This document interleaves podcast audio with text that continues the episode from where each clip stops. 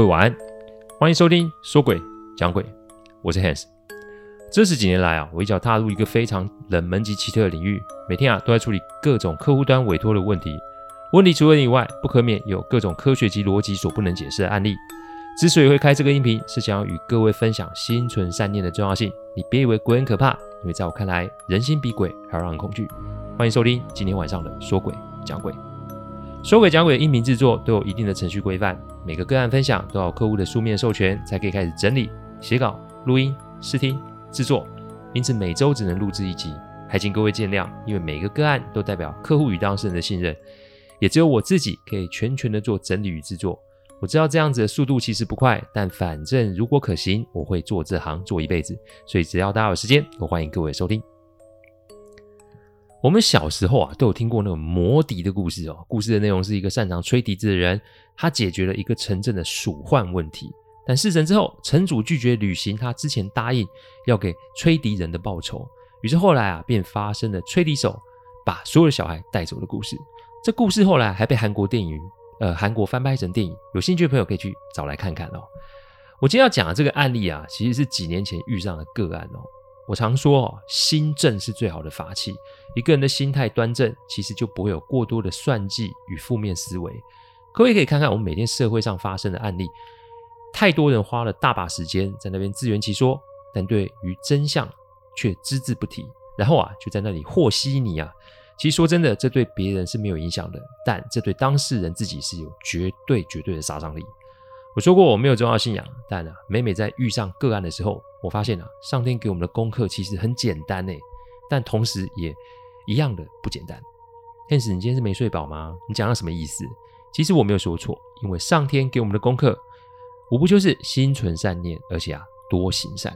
你为了帮人而帮人，这其实啊，并没有很复杂啊。但不简单的是，我们得面对我们深层的人性。这个美国林肯被美国林肯总统称之为美国孔子的 Ralph Waldo Emerson，他说过一句话：“做你畏惧的事，你就能克服畏惧哦。”所以，为了逃避恐惧而做出更多的扯谎及陈述，这只会让你更加害怕真相被揭露。一旦有了这个障碍，你接下来的每一件事都是为了掩盖事实而做。那自然而然，心中的负担就会越来越重，而你得要用更激烈的手段去扛住这个压力的时候，请问你会觉得你自己会有好的结果吗？所以为什么常会啊，见人都在一直的沉沦哦，而且他们都会有一种宿命论，就是说，哎呀，这起命运的冲击啦，什么叫命运的捉弄啊或安排？殊不知你会这样，其实就是你自己在骗你自己而已哦。人性啊，不见得一定本善，我们得面对自己的小心思。这也是为什么我会说上天给我们的功课是不简单的，因为越简单的事，人越不相信；越包装及复杂的事，人就会趋之若鹜。我开头讲这一段，我是希望大家在看别人的事情时，请记得要时时的检视自己，因为会发生在人家身上的事，不见得不会发生在我们身上哦。好，我们来今天讲讲今天的案例哦。这话说，某一年啊，我去南部处理客户的案件哦。我们这一行其实啊是随遇而安啊，重点在处理客户的案件，所以不论在哪里都不在我们的考量范围内。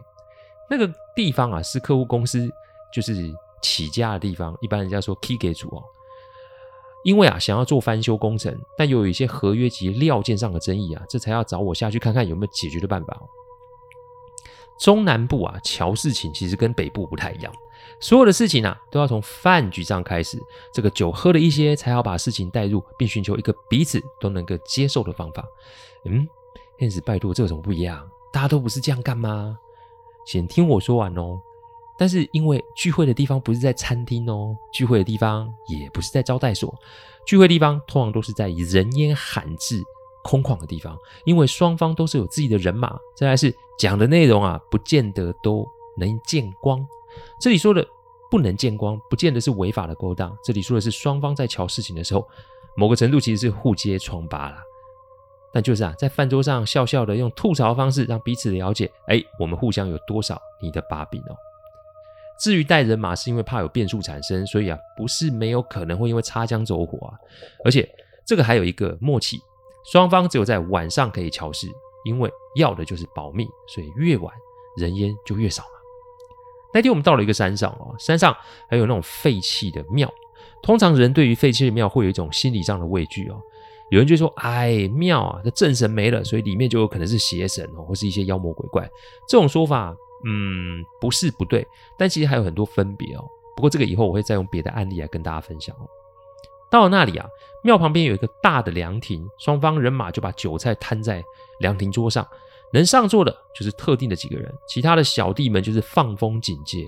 我这个顾问呢，就是站在客户的后面，看看有什么状况是我能补充或是要协助处理的。前一个小时大家都是哎客气，这个敬酒啊、夹菜啊、话家常。但是啊，酒过三巡后，气氛就开始慢慢不太一样。先啊是言语上的调侃，再来就是点出争议点，反正就是你来我往，互不相让。各位可能看过很多香港那种帮派电影哦，但千万不要以为就是一言不合就翻桌哦。对于这些大佬来讲啊，发生冲突甚至是见血，那是最不好的事，因为万一发生伤亡，哎，他们的付出的成本代价反而比较高。这唇枪舌剑一来一往，大概持续有两个多小时。但我也听得出来，这个结论其实快要出来了哦。只是乔氏的最高艺术不是。结果有共识哦，因为双方的大佬可是要替对方找台阶下，就是啊，要给对方面子。毕竟小弟们都在旁边做面子，让彼此都有台阶下。正当讲到一个地方，我觉得哎，快结束的时候，我们就听到一阵国骂“我的叉叉叉”的声音，接着就是听到车窗破掉的声音哦。站在凉亭的我们啊，都往声音源头看了过去。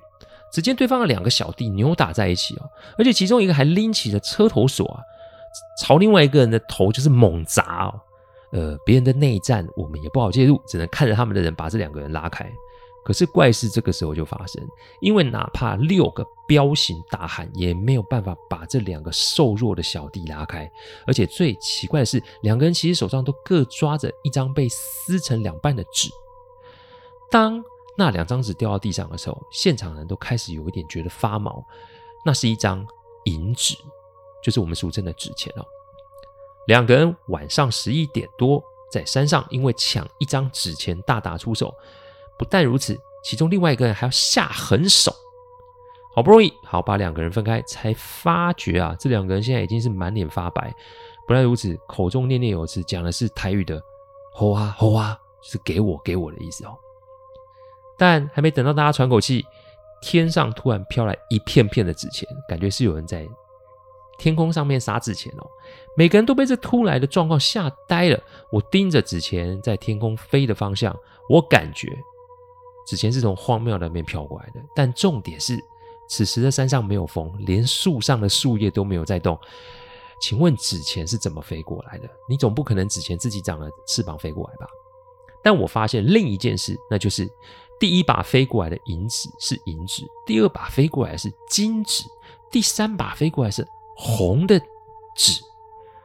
所有人啊，都望着这一波一波一波的纸钱发愣啊。其实人多就代表阳气是重的，所以啊，我也没多说什么，只是低声问客户：“你底下人哦，身上有没有什么武器给吸呀？”客户问我是要干嘛，我说。现在这个不是什么正常的状况，所以我们要做的就是聚阳气、放煞气哦。聚阳气就是把众人都拉到凉亭内，放煞气则是要把有伤过人、尝过人血的武器啊，像杀猪刀那种东西啊，放在外面。因为阳气与煞气都是鬼会怕的东西。眼下我们呢、啊、都还不清楚发生什么事，所以先来自保比较重要哈。客户点点头，于是啊，向对方也说了这件事。只见对方也被吓得够呛，于是就让大家向凉亭聚集。然后呢，在凉亭的每个方位都放了刀或是其他的武器哦。至于是什么武器，请恕小弟在这边保密，大家自行去联想。除了那两个被绑住的小弟坐在凉亭的中间地板外，其他人都聚拢在凉亭里面。我要他们每一个人啊，都面对外面，不论是看到什么，都不要心生慌乱，因为我也不知道对方是要干什么。我记得大概是过了六七分钟。只见到荒庙那里传来一个推门咔的声音，好吧，该来的总是会来嘛。我挪过去，然后让每个人眼睛都闭上，我就自己一个人盯着声音的来源。有人常讲嘛，夜景啊，一定要上山去看，因为没有光害，所以都可以看到天上的星星。我啊已经说过百次、千次，甚至是万次，那就是非不得已，还请各位晚上不要去没有人烟的地方，因为没有人烟的地方，那就不是我们该待的地方。这个世上没有什么是我们的，我们人啊，这一世来到世上，只有使用权，没有所有权。记得这个道理，会让各位的生活多些平安与宁静哦。我前面几集有说过，鬼之所以会摄人心魂，不见得他们是有什么极高深的法术哦。他们之所以可以让人失去行动能力或是思考能力，其实在于媒介。什么媒介？就是视觉与听觉。不小心看到，请记得一定要当作没看到。呃，不是在躲，而是当我们第一时间拒绝承认他们的存在时，他们就会失去可以控制我们的先机。再来是听到什么，也是一样的道理。这就是为什么我要大家眼睛闭起来的原因哦。再来就是我出一招啦。要大家唱《爱比加一样》哦，这首歌其实大多数人，特别是兄弟哦，都能朗朗上口。为什么要唱歌？因为人唱歌的时候会用气力，会用丹田，所以当唱到入神的时候，就会吹动心中的情绪哦。而那个情绪恰恰就可以冲淡掉心中的恐惧，所以人多啊，其实是好办事的。好吧，接下来我就来看看是哪位贵宾上门指教。只见庙里的门被推开，一位小姐走了出来，应该是飘出来哦。身上衣服看起来有些年岁，意思就是像民国四五十年那种装扮，看起来是贵气，但全身破烂，脸啊也是有一点不太好看。所谓的不太好看，就是有点残破不堪哦。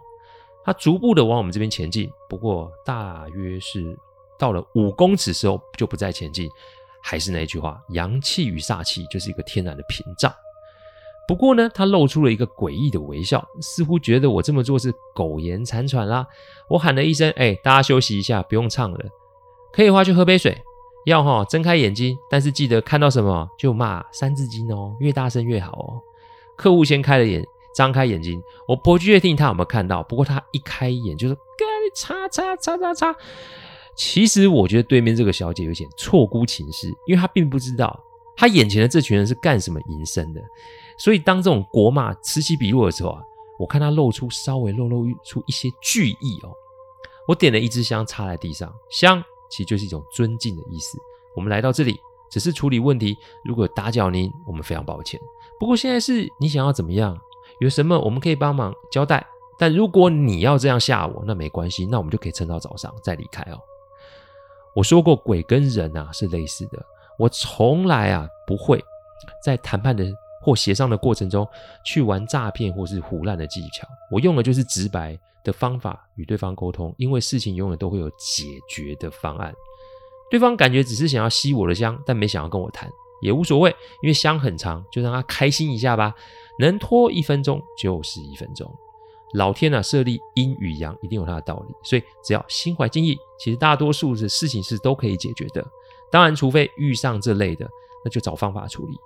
就地取材是解决问题的基本要件。上天不会平白无故就让我们遇上绝境，所以只要收起你那种本性啊，沉着应对，其实不会有太大的问题哦。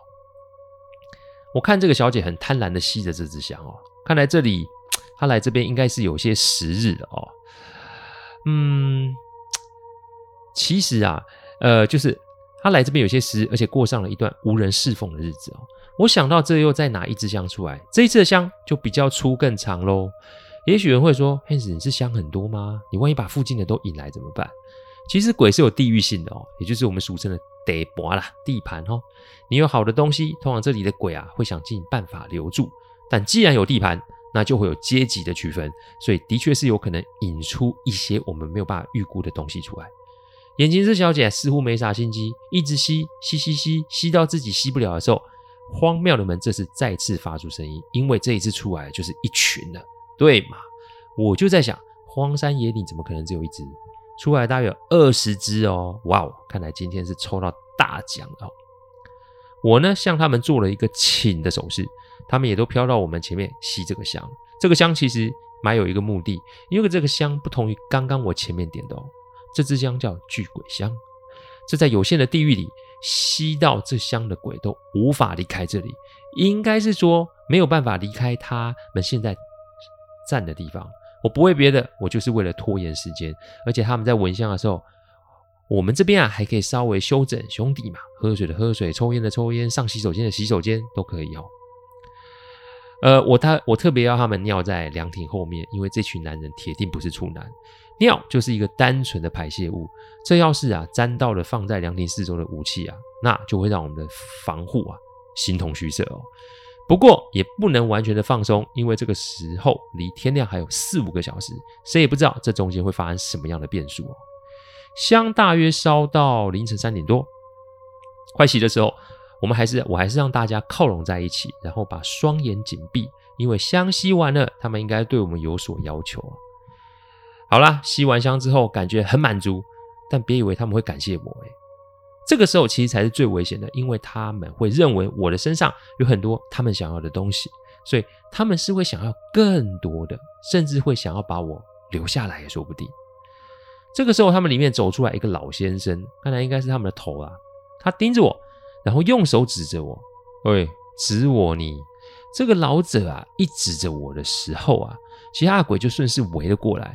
我想必他是想要用鬼海战术来吓唬我吧。我心里面会紧张，但我并没有退缩，因为眼下只有我是眼睛睁开的。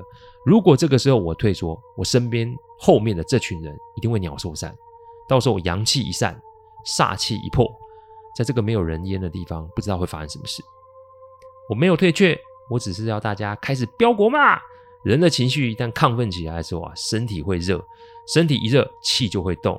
一个人气也许不够大，但二十几个兄弟的气串在一起的时候，那就是把刚刚前面的方法给重新来了一遍。阳气伴随着武器的煞气，对这些鬼来说就是一个极具杀伤力的东西。我已经待之以礼，先给了香，再给了尊重。你如果真的要硬来，哎，我不知道我自己斗不斗得过你，但我绝对不会退让。几个不长眼的靠过来就被弹了回去，没多久他们就开始往后退。哦，看来是想要瞧一下。先是人跟人瞧，啊，接下来是人跟鬼瞧，瞧事情哦。这个老者啊，指着他身后这两台车，一台是客户的，一台是对方的。有意思的是，这两台恰恰就是最贵的车。其实我到现在还搞不清楚为什么他们要。这两台车，我回头看了客户一眼，这个我可没有办法帮别人做决定，因为那不是我的东西啊。只见那两位大佬啊，互看了一眼。其实各位知道吗？人呐，就是要死要面子，因为他们两个大佬啊，就在先等对方出声音呢。举个例子，对方说不要，那我就可以说要。那如果对方说要，那我也说要。至少在小弟面前，可以营造大哥为了保护大家，连百万名车都可以不要了。先说那两台车，一台是 Benz，一台是 BMW 哦。大家各自想象一下，那两台车加起来有多贵哦。两位大佬啊，嗯，互瞪了五分钟，我实在忍不住，因为让鬼在那里等，我可是没有干过这种事。我说你们两个好了没啊？他们在等呢。好吧，要车给，老子一个月花的酒钱都比这台车贵。对啦，我也是啊，我去酒店哦找女人的钱也比车多很多啦。好啦，我盯着这两个明明心中在淌血，但人在逞口舌之快的两位大哥大，心中只有无奈啦。因为老大真的不好当哦。回过头盯着老者，点点头。他指着我的袋子，我懂他是要我袋子里面的香。但等一会，这都你在讲哎，那我的要求都还没提出来啊。我举了一下手，指指他后面的那一群，然后再指指其他的。我指着前面他的那一群人，再指指我后面的人，然后再指其他几台车，意思是我们可不可以离开？再来，我离开之前，把你的那一群鬼给我撤走。我们先小人后君子。我把手再指向了庙，意思是你们都得给我退到庙里去。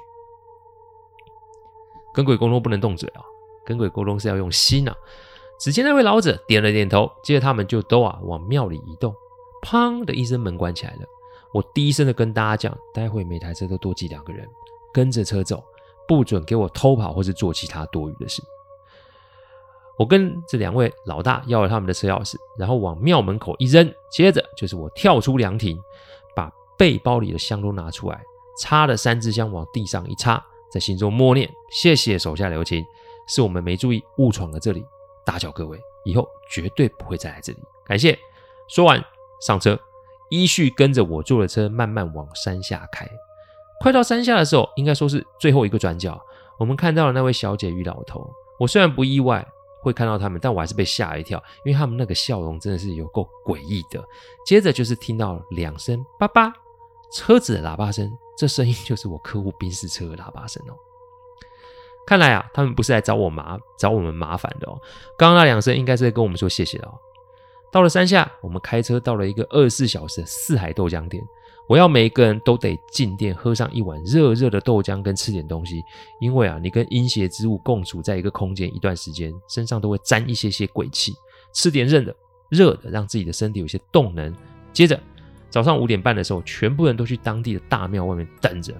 我永远忘记不了早上一开庙门啊，一二十个兄弟冲进庙里，把住持吓傻那个样子哦。但那一天庙方可以说是香油钱满满哦，因为每个人都要收金，而客户。跟对方的大佬啊，各就是各出了六万块香油钱哦。说也奇怪，后来啊，这两边的人马也就这么结交了起来。客户后来啊，还跟对方合资开了几间公司哦。只能说这一切都是天上的注定哦。事情结束了吗？对我来说是结束了。但某天啊，客户打电话来，他说啊，哎，那一天在应酬的时候啊，听到啊，另外一个兄弟说晚上去那边山上夜游，就看那两借两台车在山路上慢慢的开。他实在是没耐心了，按了喇叭，结果对方一回头把他吓了个半死，因为他看到就是一个老先生跟一位小姐，我想就是那天我们晚上遇到的小姐与老先生哦。看来他们应该是有好好利用这台车才是啊哈。整个案子啊算是真正结束，两位大佬自那次之后啊，以后晚上都乖乖回家吃饭睡觉，简言之就是从良就是了。我常在想那一天哦是怎样的缘分会遇上他们。这对客户来说也许是吓人，但不也是一个从良的机缘吗？话说回来，这事其实还没有完。至于后续会发生什么事，以后再跟大家讲哦。谢谢大家赏光，听完后请喝杯温开水再去休息。我讲的不是什么乡野奇谈，我讲的都是真实发生的案例。最希望是劝大家心存善念，祝各位有个好梦。我们下周再来说鬼讲鬼，各位晚安。